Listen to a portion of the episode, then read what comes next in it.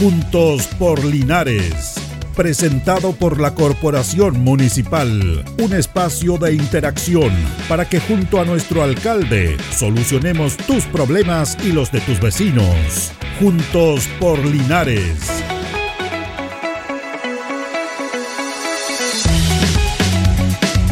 Muy, muy buenos días, gusto de saludarlos. ¿Cómo les va? Estamos listos para comenzar una nueva emisión de nuestro programa. Juntos por Linares a través de Radio Ancoa 95.7 del dial de la frecuencia modulada.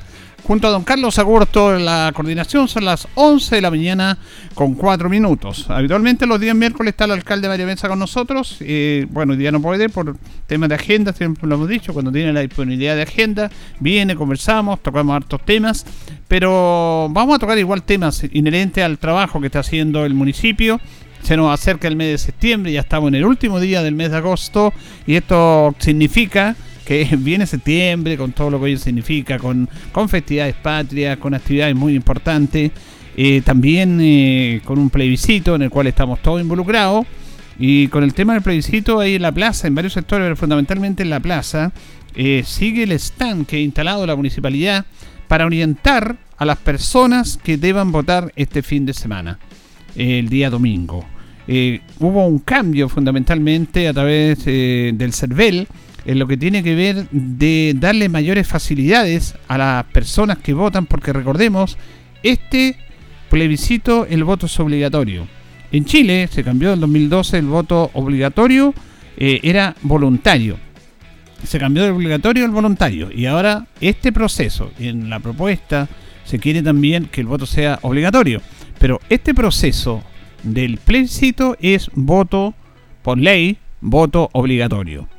Por lo tanto, eh, hay muchas personas que no iban a votar eh, cuando era voluntario. Entonces, a veces no sabían lugar, a veces se cambiaban. Entonces, por eso es que tienen que ver estas listas y ahí lo van a apoyar. Hubo cambios. ¿En qué aspecto? En el aspecto positivo, porque el CERVEL ha tomado la modalidad de que, de acuerdo a la dirección que tienen las personas que están ahí inscritas, bueno, se, el local de votación sea lo más cercano a su domicilio. Por eso han habido algunos cambios, que alguien está en un lado, está en otro lado, a veces algunos reclaman, no se actualiza el tema del domicilio y de repente se confunden un poco. Así que también al haber cambios en los lugares de votación, obviamente hay cambios en la mesa, porque uno tiene un lugar de votación y tiene una mesa asignada para esto. Por eso es muy importante que usted recurra ahí, vaya a la plaza de armas, frente al, al reloj de la plaza, hay un stand con gente de la municipalidad que le van a indicar inmediatamente a usted que solamente con su cédula de identidad o recordando su número de carnet de identidad, le pueden decir en qué local usted va a sufragar y cuál es su mesa. Tan simple como eso, no se demora nada y se evita inconvenientes. Ese es una, un aspecto muy importante de apoyo municipal, que es un tema de Estado, el gobierno, del CERVEL básicamente que controla y que trabaja en la coordinación de los procesos eleccionarios, es un, es un órgano independiente del Estado, eh, así, del Ejecutivo, perdón, así que por eso es bueno que usted vaya.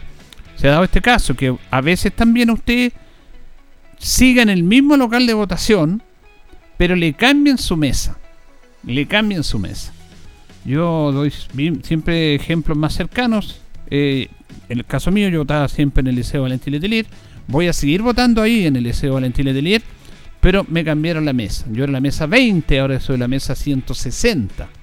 Voy a votar en el mismo local que votaba siempre, de acuerdo a la ubicación del domicilio de uno, pero además a mí me cambiaron la mesa. Entonces, se mantiene ahí, pero el cambio de mesa. Todos esos temas que de repente se dan y que eh, en su gran mayoría se hacen bien, pero hay casos puntuales, siempre van a haber casos eh, en esto, es bueno que usted lo consulte tan simple con el celular, con la página de CERVEL, hay algunos medios digitales que lo apoyan, pero también lo más fácil es ir, si puede, si puede darse una vuelta, si no tiene esta información, ahí en la plaza está ese stand donde le van a decir inmediatamente, solamente con su número de carnet, usted va a votar en este local y va eh, a tener la siguiente mesa de votación. Así que aproveche esta instancia porque reitero, esto es voto obligatorio. Las personas que no pueden votar son personas que estén más de 200 kilómetros del lugar de residencia eh, acreditando que está en, una, en un trabajo más lejos de acá, con problemas de salud, acreditando el tema de, de la salud también. Las personas que puedan laborar y que tienen que laborar, porque algunos laboran también el día domingo, todos los empleadores tienen que entregarle un permiso de dos horas para poder ir a votar. Es por ley. El empleador está obligado a usted, aunque usted esté laborando ese día. El estar laborando ese día en el lugar donde tiene que votar no significa que usted quede exento de votar, sino que tiene que tener el permiso que corresponde o tiene que darle el permiso a su empleador para ir a sufragar. Si no, hay multas. Hay multas que son bastante altas, se hablan de 170, 140 mil pesos que las tiene que ver después el juzgado de policía local para las personas que no van a sufragar. Hay personas que están enfermas, que tienen problemas de movilidad, tienen que acreditar, no antes, no antes, tienen que acreditar que ellos no pueden ir a votar por un tema de movilidad, sobre todo las personas mayores, que hemos visto que hay muchas personas mayores que igual, acompañados de sus seres queridos más cercanos, van y hacen el proceso de sufragar. Así que, lo reiteramos, este es un acto cívico importante, en el cual obligatoriamente por ley tenemos que sufragar. Ante eso no va a haber ninguna actividad el día domingo, no hay actividades, todo el tema de la propaganda política, las campañas, los cierres de campañas se tienen que hacer 48 horas antes del proceso el escenario, el jueves en la noche, a medianoche, ya después el viernes no pueden haber más actividades alusivas a lo que es campaña, publicidad radial, y también campañas propiamente tal por este proceso eleccionario. Eh, esto se elige, este es lo que se denomina el plebiscito de el plebiscito de salida. Hubo un plebiscito de entrada en el cual todos los chilenos, ahí fue voluntario el voto para eh, decidir si usted quería una nueva, que se redactara una nueva constitución en Chile. ¿Se acuerda usted? Porque realmente la memoria es muy frágil, se nos olvida un poco estos temas entonces se le hizo una consulta a través de un plebiscito con votación voluntaria si usted estaba de acuerdo en que Chile tuviera una nueva, un nuevo proceso constituyente, una nueva constitución, que se elaborara una nueva constitución. En ese plebiscito de entrada se ganó la opción del sí, queremos un nuevo, eh, una nueva constitución. Queremos que se elabore una nueva constitución. Si eso pasaba, si no pasaba eso, se mantenía la misma constitución actual. Si no, se estaba establecido de que había que elegir convencionales constituyentes para que esas personas, elegidos por los ciudadanos, por todos nosotros, tuvieran la responsabilidad de redactar el nuevo órgano constitucional. Así pasó, 78 infracción, fue bastante amplio la mayoría del apruebo en esa instancia, en el plebiscito de entrada. Después se dio un tiempo de, un año para que los convencionales elegidos pudieran elaborar esta convención, convencionales que mancó pautas importantes dentro del mundo político chileno. Primero, que fueran los integrantes de la convención, fuera una, una convención paritaria. ¿Qué significa esto? Que hubiera mitad mujer y mitad hombre se tenían que andar los coros como corresponde. Esto también fue un avance súper importante. También dentro de este proceso electoral se incluyeron a integrantes de pueblos originarios que también tenían derecho a ser parte de esto convencional. Se amplió todo el abanico de las personas que quisieran participar en esta elección, por supuesto a voluntad de los ciudadanos que daban o no el apoyo. Y estos son aspectos importantes. Pueblo originario tenían escaños ahí y también lo concerniente a paritario, mitad mujer, mitad hombre. Se hizo la convención, se redactó la convención y eso, una vez finalizado este proceso, se empieza a lo que es el plebiscito de salida. Plebiscito de salida, con voto obligatorio. El plebiscito de entrada fue voto voluntario, plebiscito de salida fue voto obligatorio. No me pregunten a mí que haga análisis porque yo no estoy aquí para hacer análisis. En este aspecto estoy informando de lo que pasó para que usted se vaya orientando un poquitito de cómo ha sido este proceso. Esta situación se va a determinar el 4 de septiembre, este día domingo. ¿Qué es lo que pasa? Hay dos opciones que usted tiene que marcar.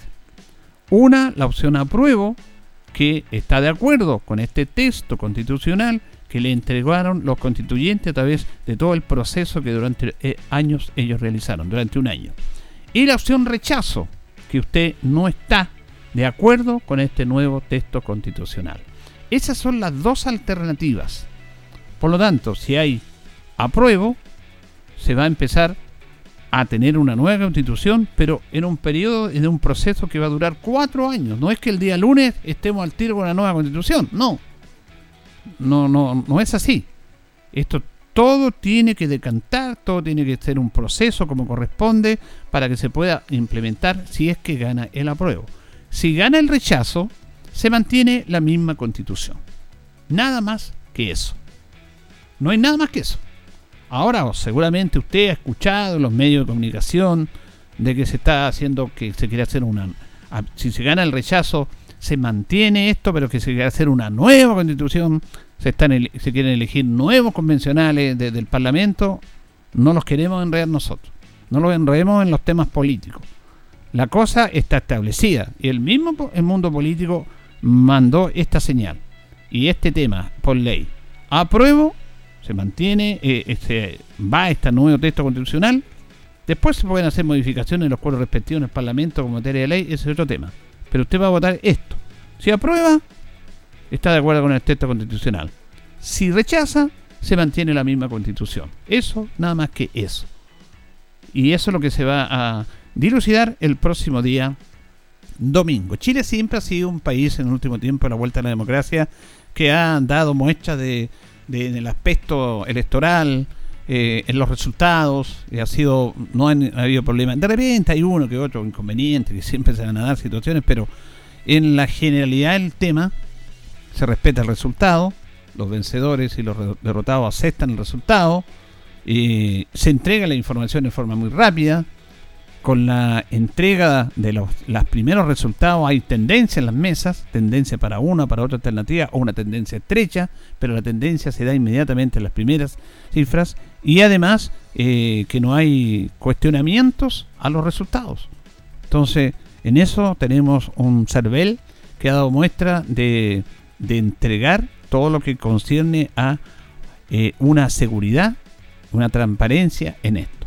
Eso está claro. Así que ya estamos en eso y vamos a estar atentos a lo que va a ser este proceso electoral. Por supuesto, Radio Ancoa, con todo su departamento de prensa, como ha sido tradición durante tantos años en los procesos eleccionarios, le va a estar informando a usted de esto. Vamos a la actualidad. Eh, se están eh, en el gimnasio Nacino Meguilera recibiendo los pagos de permiso de circulación de las segundas cuotas, que vence hoy día. Eh, cuando usted saca el permiso de circulación, lo saca, permiso para la patente, lo saca en el mes de marzo, hasta marzo, hasta el 31 de marzo el plazo. Usted puede pagar como quiera, puede pagar por internet, puede pagar con tarjeta, puede pagar al contado la primera cuota, o también se le da la opción de pagar en dos cuotas. Entonces, 3.500 personas de los 44.000 que sacaron su permiso en marzo se acogieron a la segunda cuota. Y esa cuota vence hoy día. Pero y vamos a escuchar luego ahora al, director de tránsito Tomás Espinosa, esta actividad se va a mantener hasta el día, o este proceso hasta el día viernes, hasta el día viernes, porque siempre hay situaciones que se dan que al último día, que pasa un día, que pasa otro día para completar la semana, se va a esperar entonces hasta el día viernes que usted pague, lo ideal que pague hoy día, pero si paga mañana, paga el viernes, también lo están haciendo todo este proceso ahí en el gimnasio. Esta es la segunda cuota de los permisos de circulación, de acuerdo a los que se acogieron a esta segunda cuota, que son aproximadamente 3.500 personas. Vamos a escuchar al director de tránsito, Tomás Espinosa, que se refiere a este tema.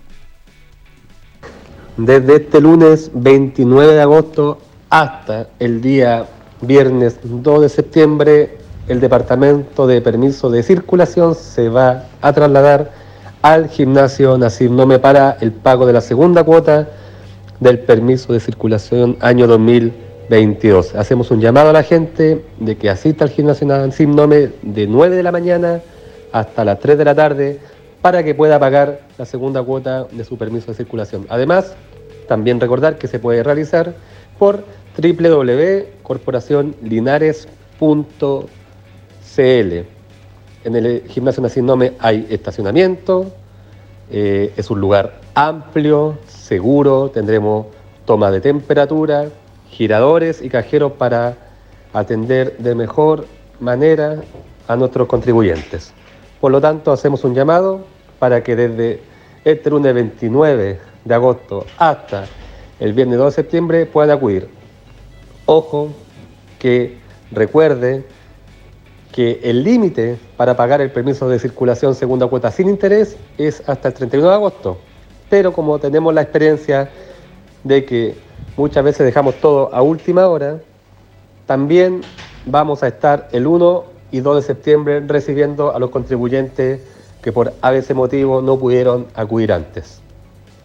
Bien, ahí lo explicaba claramente entonces Tomás Espinosa, entre las 9 de la mañana y las 3 de la tarde, usted puede estar ahí acá en el Asinome, vence hoy día el plazo, pero se extiende hasta el día hasta el día viernes para que paguen la segunda cuota de los permisos de circulación. ¿Por qué esto es importante? Porque los municipios básicamente se financian en su gran mayoría por este ingreso económico. Y los municipios no se pueden financiar con lo que tiene que ver con los permisos, eh, con lo que tiene que ver con los pagos, por ejemplo, de las patentes comerciales, patentes industriales, patentes profesionales, eh, con multas. Eh, gran parte del ingreso municipal que llega se financia el municipio básicamente en lo que tiene que ver con el Fondo Común Municipal. La municipalidad está como municipio con áreas como la educación y la salud. La educación, el sistema municipal, que cambió en el año 1980, que era del Estado, el Ministerio de Educación, después lo empezaron a administrar las municipalidades. La, educación, los colegios lineales, los colegios públicos municipales se financian con lo que tiene que ver con el, el pago, una subvención por alumno en clase. Por cada alumno que vaya a clase, el ministerio le entrega un dinero al municipio. En Linares son aproximadamente 10.000 los alumnos que están en los colegios municipales, tanto en la enseñanza básica como en la enseñanza media. Ese dinero llega acá por alumno en clase a los municipios. Con eso, en gran parte se financia la educación municipal. El municipio también hace aportes de repente, hay flujo de caja, eh, van haciendo aportes, pero básicamente ese es el modo de financiar de los municipios en el aspecto de la educación. En salud, en salud se eh, financia los municipios y la salud comunal municipal por lo que se denomina el per cápita. Por todas las personas que estén inscritas en los diferentes SFAN, antiguos consultorios, por cada persona que esté inscrita, el Ministerio de Salud le entrega un dinero, lo que se denomina el per cápita. Creo que aquí el dinero son como 6 mil, 7 mil pesos por per cápita. Y con esa plata, en su gran mayoría, se financia el sistema de salud. El pago de médicos, pago de enfermeras, pago de profesionales, en los gastos básicos de la luz, en la ambulancia, en todo eso. En la entrega de remedios, que es fundamental también porque usted recibe el remedio gratis, pero la municipalidad tiene que bajar el remedio. Entonces, en su gran mayoría se financia de esta manera. También hay otros fondos sectoriales, hay programas en el cual se, se inyectan estos recursos. Y el municipio, la municipalidad propiamente tal, porque los, los demás son servicios traspasados, pero que depende del municipio, el municipio se financia en gran medida por los aportes del Fondo Común Municipal, que son administrados por la Subsecretaría de Desarrollo Regional, la denominada SUBDERE. ¿Qué es lo que pasa? Usted paga un permiso de circulación por ponerle 100 mil pesos. De esos 100 mil pesos, 33 mil quedan acá, en el municipio. El resto, 67 mil, para darle cifra más cercana, porque a veces puede fluctuar en uno todo, o dos fracciones. El resto, los 67 mil pesos de ese permiso, van a un fondo común municipal, que es administrada por la Subsecretaría de Desarrollo Regional. Entonces, una vez que primero de la patente el 33% queda acá en el municipio, pero después la subsecretaría redistribuye recursos desde la subsecretaría, desde el Fondo Común Municipal, porque el resto, 67% o 67 mil pesos del, del 100 mil del ejemplo que le, dé, que le di yo, van a un fondo común y eso se redistribuye de acuerdo a las municipalidades, de acuerdo a la vulnerabilidad, por ejemplo, hay comunas que aportan más al fondo común municipal en, el aspecto como son la comuna de Providencia, la comuna de Vitacura, la comuna de Lobarnechea, la comuna de Viña del Mar, que son comunas, como se les podría decir, comunas ricas en dinero, y ellos se queda el 33% y se les redistribuye menos que a otros municipios porque obviamente tienen menos necesidades. Por ejemplo, se le entrega a Providencia, se le entrega menos que a Linares, porque ellos apoyan a Linares, que es una comuna más vulnerable en recursos que lo que es Providencia. De esa manera, en su gran medida, se financia la municipalidad, los recursos. ¿Cuándo llegan esos recursos? Van llegando cada tres, cada cuatro meses. Van entregando mesadas, como se dice. La Subdere le está entregando estos recursos que son de los municipios, porque el 100% son plata de los municipios, del pago del permiso de circulación. Lo que pasa es que el 33 queda acá y el resto va a ese fondo común. Y ese fondo común se redistribuye después cada tres, cada cuatro meses. Eh, le van entregando las mesadas a los municipios. Esto le corresponde a él, después le damos lo otro, hasta que se le entrega, se redistribuye todo. Es una medida importante, pero eh, hablamos del centralismo ahí, son otros temas que no lo vamos a latear en esto. Por eso es importante que usted pague su permiso de circulación, porque está aportando con esos recursos a parte importante del financiamiento de los municipios y de básicamente de nuestro municipio de Linares. Ayer en el Consejo Municipal hubo una muy buena noticia que ya se estaba viendo en relación a cristalizar definitivamente los trabajos de remodelación y ampliación del hogar de ancianos San Camilo. Esto fue una lucha que se dio por mucho tiempo y que llegaron recursos por parte del gobierno regional para apoyar esta inversión, que se había retrasado por algo que se da permanentemente en las licitaciones públicas y con toda esta situación que se ha dado fundamentalmente a través de la pandemia, porque cuando se elabora un proyecto, cuando se elabora un proyecto, usted dice esto es lo que cuesta el proyecto, de acuerdo a lo que cuestan los materiales que va a ir incluido en ese proyecto. Por acá había que hacer una ampliación y una remodelación. y claro, por ejemplo, necesitaban 20 sacos de cemento, por ponerle un ejemplo, que costaban 10 pesos.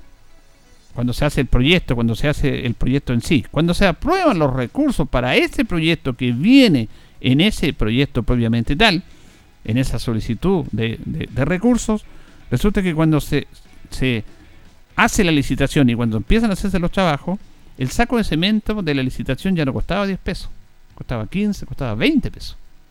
Y claro, las empresas no se interesan en eso. Por lo tanto, hay que ingresar y suplementar nuevos recursos para ir con los precios actuales de esto. Porque los proyectos se demoran mucho. Por eso pasó aquí, han pasado en varias obras públicas, en cual no hay empresas interesadas en las licitaciones públicas, porque Claro, los precios no están de cuando se levantó la licitación. Eso es lo que pasó con el San Camilo. Se tuvo que suplementar mil millones de pesos por parte del gobierno regional, pero lo importante es que ya el municipio que va a estar a cargo de esto de la licitación licitó y en noviembre comienzan estas obras. Así lo da a conocer el alcalde Mario Mesa. Muy contento, contento por nuestros adultos mayores, los que han contribuido a trabajar incansablemente por Linares de ayer, los que han contribuido por Chile y que hoy, quizás por distintos motivos que no es del caso mencionar, están en el hogar San Camilo. Pero también por los nuevos adultos mayores que en el futuro van a encontrar un espacio acogedor. Hoy el Consejo Municipal ha aprobado la adjudicación para construir y ampliar el hogar San Camilo de nuestra ciudad, que es el hogar de Linares, donde más de 100 adultos mayores van a poder tener una buena calidad de vida. Trabajemos juntos por los adultos mayores de hoy y también por los del mañana. Buenas noticias. En noviembre juntos ponemos la primera piedra junto a las hijas de esta congregación, hijas de San Camilo. Ahí está la, ya la confirmación oficial apoyada por el Consejo Municipal el día de ayer de lo que va a ser esta remodelación y aporte al hogar San Camilo. Estaba ahí, por supuesto, Minia, la directora, y ante todos los concejales de la sala de consejo, agradeció el apoyo de los concejales del Consejo Municipal para apoyar la obra del Hogar San Camilo. Muchas gracias, señores concejales, señor alcalde, y por todo el apoyo incondicional que están haciendo por el Hogar San Camilo. Y esperemos que para noviembre estemos ya en una realidad de poner la primera piedra. Gracias y bendiciones para todos ustedes. Buen trabajo. Ahí está el agradecimiento entonces sobre el Minia. Eh, fíjese que queremos recordar un poco porque eh, este es un proceso importante. Nosotros vivimos justamente eh, este proceso. La hermana Sorelminia llegó al municipio a hablar con el alcalde y a decirle que ya era imposible sostener el hogar San Camilo y que iban a cerrar el hogar San Camilo. No se podía con los colaboradores, con los socios, no, no se podía. Económicamente no, no estaban, las condiciones no estaban en condiciones de seguir con este proceso. Me acuerdo que el alcalde planteó esto al Consejo Municipal. El Consejo Municipal le entregó una subvención extraordinaria inmediatamente al Hogar San Camilo para empezar a trabajar y a pelear este tema. Y se hizo una campaña, no sé si usted se acuerda, se hizo una campaña, por ahí por el año 2017 fue esto, primer año que estaba de administración, la primera administración del alcalde Mario Mesa, para reunir recursos para ir en ayuda al Hogar San Camilo. Se hizo todo un tema de, de campaña, de apoyo, que resultó positivo para que no se cerrara el hogar San Camilo, porque la, eh, las hermanas se iban, se iban, porque no, no podían sostener eso. Eh, este, el sostener a un adulto mayor es una responsabilidad del hogar, del hogar propio, no de hogares externos. Lamentablemente Chile es un país especial, no, no nos vamos a meter en ese tema. Por lo tanto, ellos están sosteniendo algo que debe sostener el hogar propio, que a los mayores los sacan, los, los abandonan, o los llevan a una residencia porque no puede estar en la casa. En el fondo porque molestan en la casa. Sí, es triste, pero hay que decir esa realidad. No todas las familias lo hacen, por supuesto, la mayoría no, pero algunos lo hacen. Entonces, se hizo este tema, se hizo esta campaña, se logró contener esto, pero esto los recursos se iban a acabar. Por lo tanto, el alcalde manifestó eh, al gobierno regional para que pudieran ampliar este tema, aumentar los recursos y apoyar el hogar San Camilo. Me acuerdo que estuvo ahí, estuvimos presentes nosotros, don Pablo Milá, que era el intendente del primer, del segundo gobierno de Sebastián Piñera, intendente del Maule. Y la primera visita que él hizo como intendente fuera de la capital regional de Talca fue a Linares. Y él hizo un periplo, primero estuvo en el hogar San Camilo. Lo estuvimos ahí, lo entrevistamos, visitó el hogar y se comprometió a hacer este proyecto y los recursos para que esto funcionara y para que mejorara el hogar San Camilo. Posteriormente se dirigió acá al edificio de la PDI, Manuel Rodríguez con Valentín Letelier. ¿Se acuerda que ese edificio eh, dejó de... Las obras se terminaron porque la, la, empresa quebró que estaba haciendo esas obras de tremendo, imponente edificio que afortunadamente se terminó y también estuvo viendo este tema para que se reanudaran las obras con otra empresa. Y después nos dirigimos al Corazón de María, a la Iglesia Corazón de María también para comprometer un proyecto y recursos para la reconstrucción del Templo Corazón de María, que es el monumento nacional. Lamentablemente el Templo Corazón de María sigue igual, pero eh, hay un proyecto aprobado, hay dinero aprobado, se trabajó en eso también. Ahí en ese aspecto, tanto que criticamos la autoridad, la autoridad regional en ese caso cumplió. Y después siguió, porque vino otro intendente, pero se cumplió con San Camilo. Ya se entregaron los recursos, el municipio tiene que ver la parte de la licitación, se licitó, y se va a remodelar esto. Y contaba la, hermana eh, sobre Herminia de que tienen una lista de espera de 200 abuelitos para ingresar. Es una. Yo cuando escuché esta cifra me quedé impactado. Como la lista de espera en los hospitales para algunas cirugías. Ellos, hay 200 abuelitos que no los pueden tener porque están en lista de espera. Porque no tienen el espacio físico para tenerlo. Y fuera del espacio físico, fuera de que hay un espacio físico, tiene que haber un espacio y tiene que haber un, un aporte para solventar su presencia. Tienen que darle alimentación, comida, hacer todo un tema de aseo. Eso cuesta plata. Ahora con esto se va a ampliar esto y vamos a tener más posibilidades de que haya más abuelitos y que no haya tantas personas en lista de espera. Ahora lo ideal es que no hayan abuelitos en lista de espera. Que no, no se vayan de su hogar, sino que se queden en el hogar como ha sido siempre, porque ellos entregaron todo para los hijos, para la familia, y al final lo abandonan. Este es otro tema que no, es del programa de ahora para conversarlo. Pero lo más importante es, lo más importante es que ya se va a hacer en noviembre las obras de ampliación y revelación del hogar San Camilo. Bien, ya estamos llegando al final de nuestro programa, don Carlos, ya estamos en la media hora.